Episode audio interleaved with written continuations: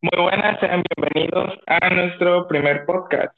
Eh, nuestro podcast lleva como nombre Vaca Feliz, Carne Bonita.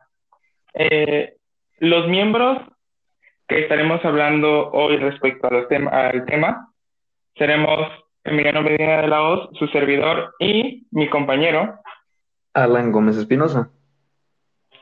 Eh, este podcast va a tratar principalmente de asuntos que tengan que ver con la gastronomía.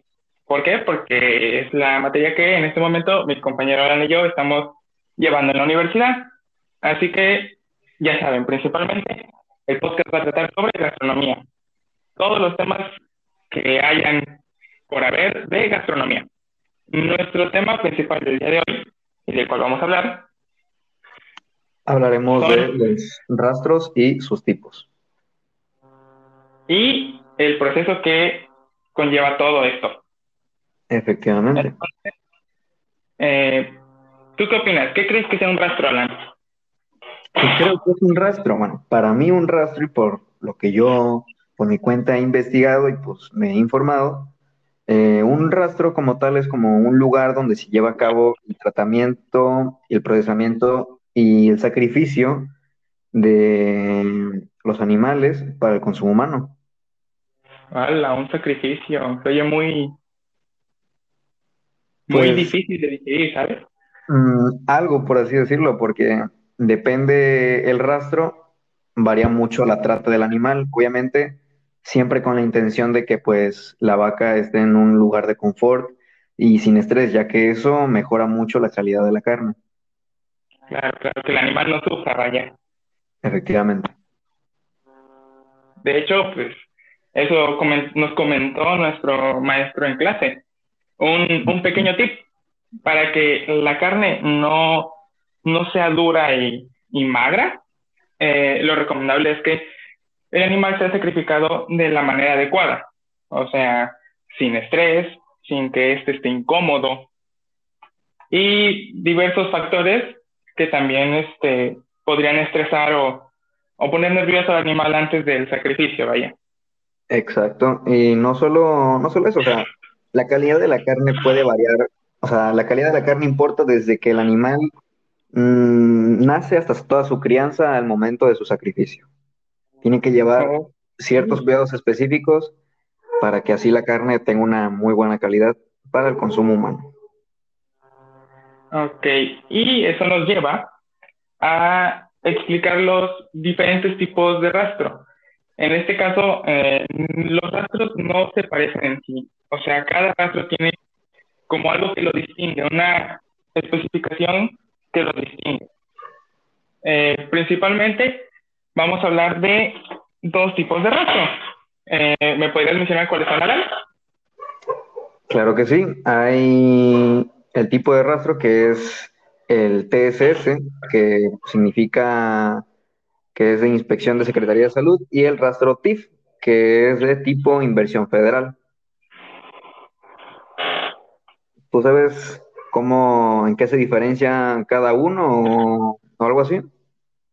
Pues mira, más o menos eh, lo que recuerdo es que el rastro TSS se diferencia porque es más bien llevado por, por parte de, de la administración municipal. En este caso se podría decir el gobierno, el cual porta estos servicios, un servicio público, hacia nosotros que somos los consumidores, en este caso, de la carne de, de los diferentes tipos de animales que se llevan al rastro, eh, para venderla. Eso es lo que yo tengo entendido que se refiere a lo que es un rastro TSS. Ajá. O sea, estás en lo correcto también, o sea, para como recalcar los rastros TSS, o sea, pues, eh, son los rastros municipales, también se les se les conoce así más o menos. Y pues literalmente se encargan de suplir la, demanda al, a la población de, del municipio, básicamente. A nosotros los consumidores, vaya. Efectivamente.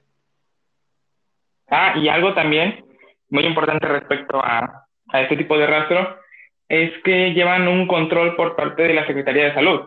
O sea, literalmente la carne que se procesa ahí no puede ser enviada hacia su venta si no tiene esta un, una, un visto bueno por parte de la Secretaría de Salud.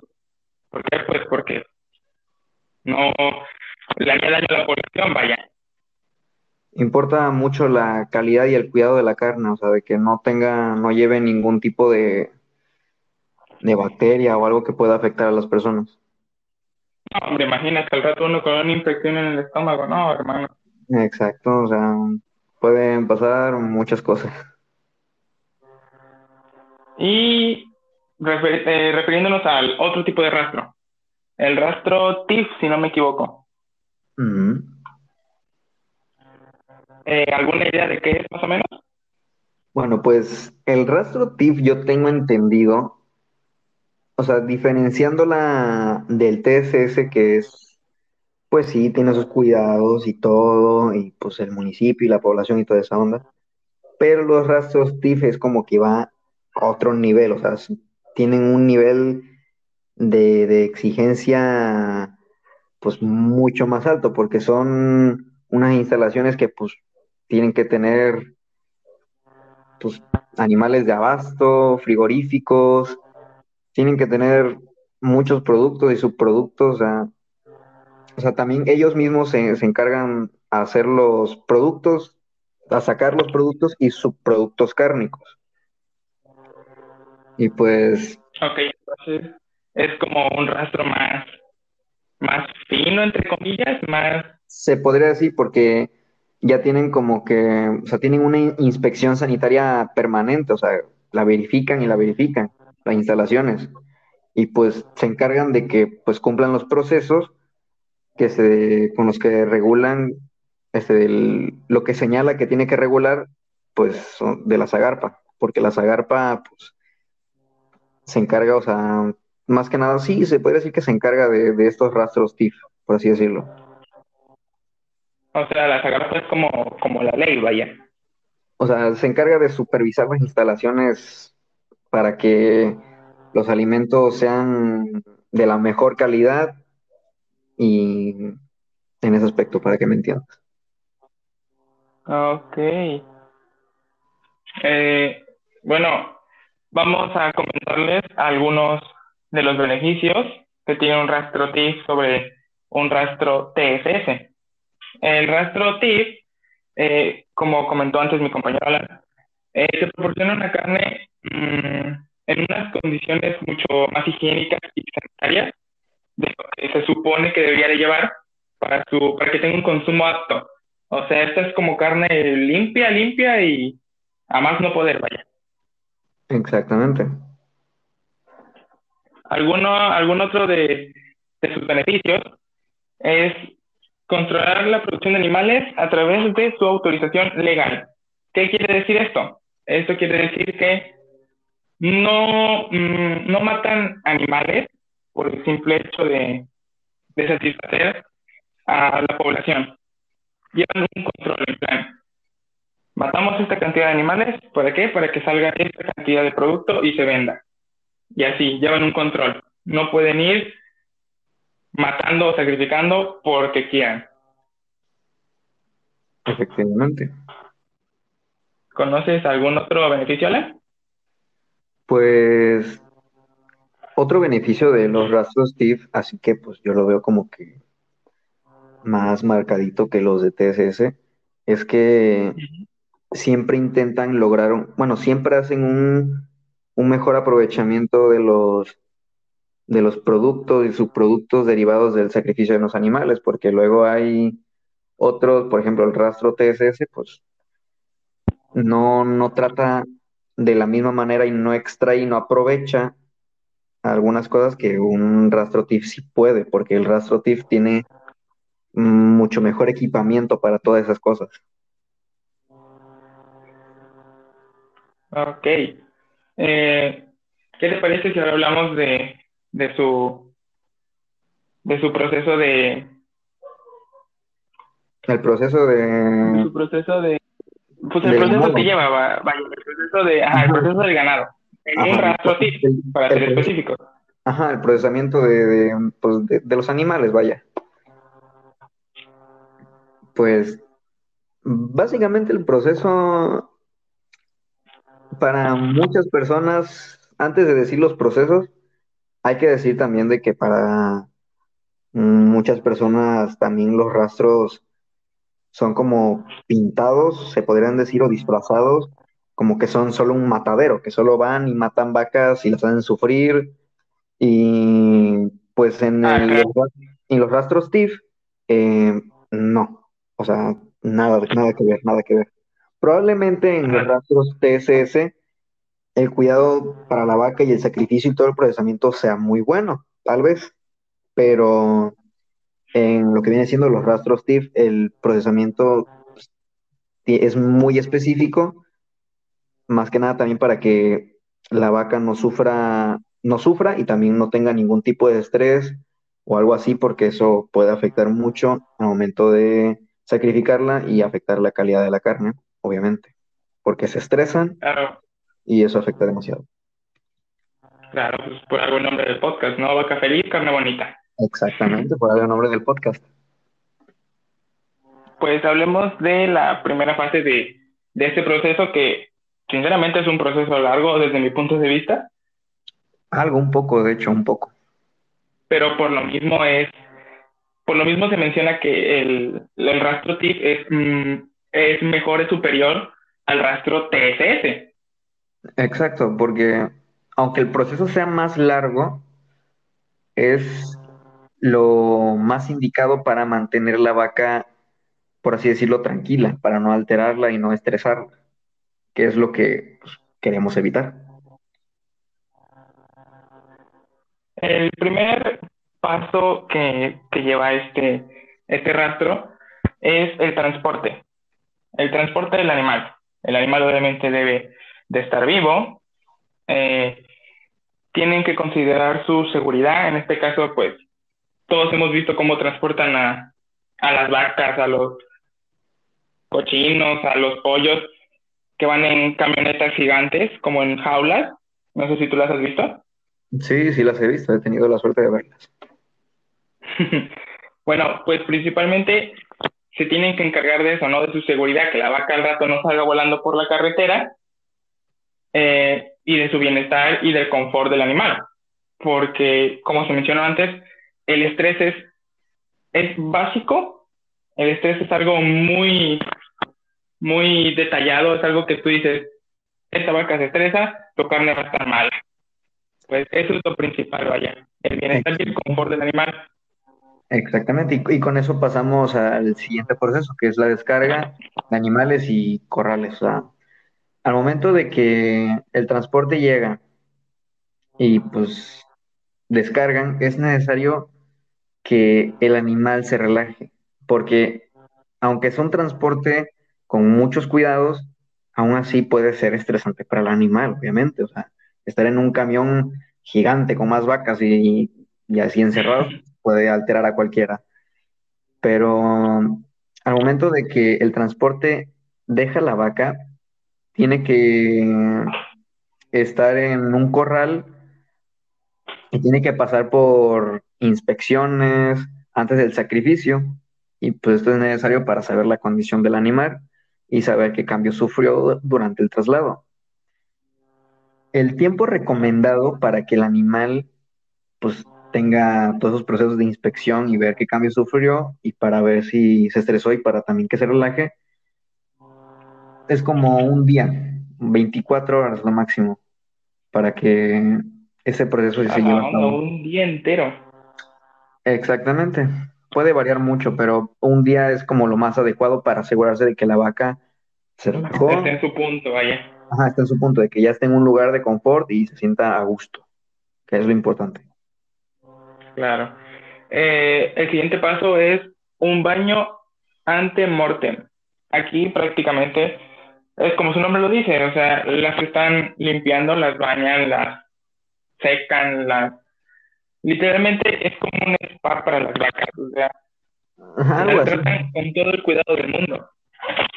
Sí, o sea, es, es un baño y pues en el baño también aprovechan eh, quitarle cualquier impureza que tenga en el pelaje o la piel, algo, algo por el estilo, para que estén bien bañados para pasar al siguiente punto que es el noqueo, o también se le puede decir insensibilización, que pues queda mejor noqueo, la verdad.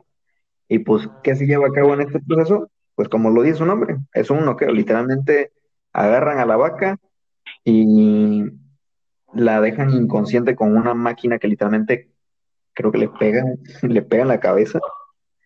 y pues básicamente la noquean, aunque sí puede sonar que es algo pues brusco y pues obviamente lo es, pero esto es por el bien de la vaca, ya que al momento de noquearla eh, es para evitar el sufrimiento del animal, más que nada.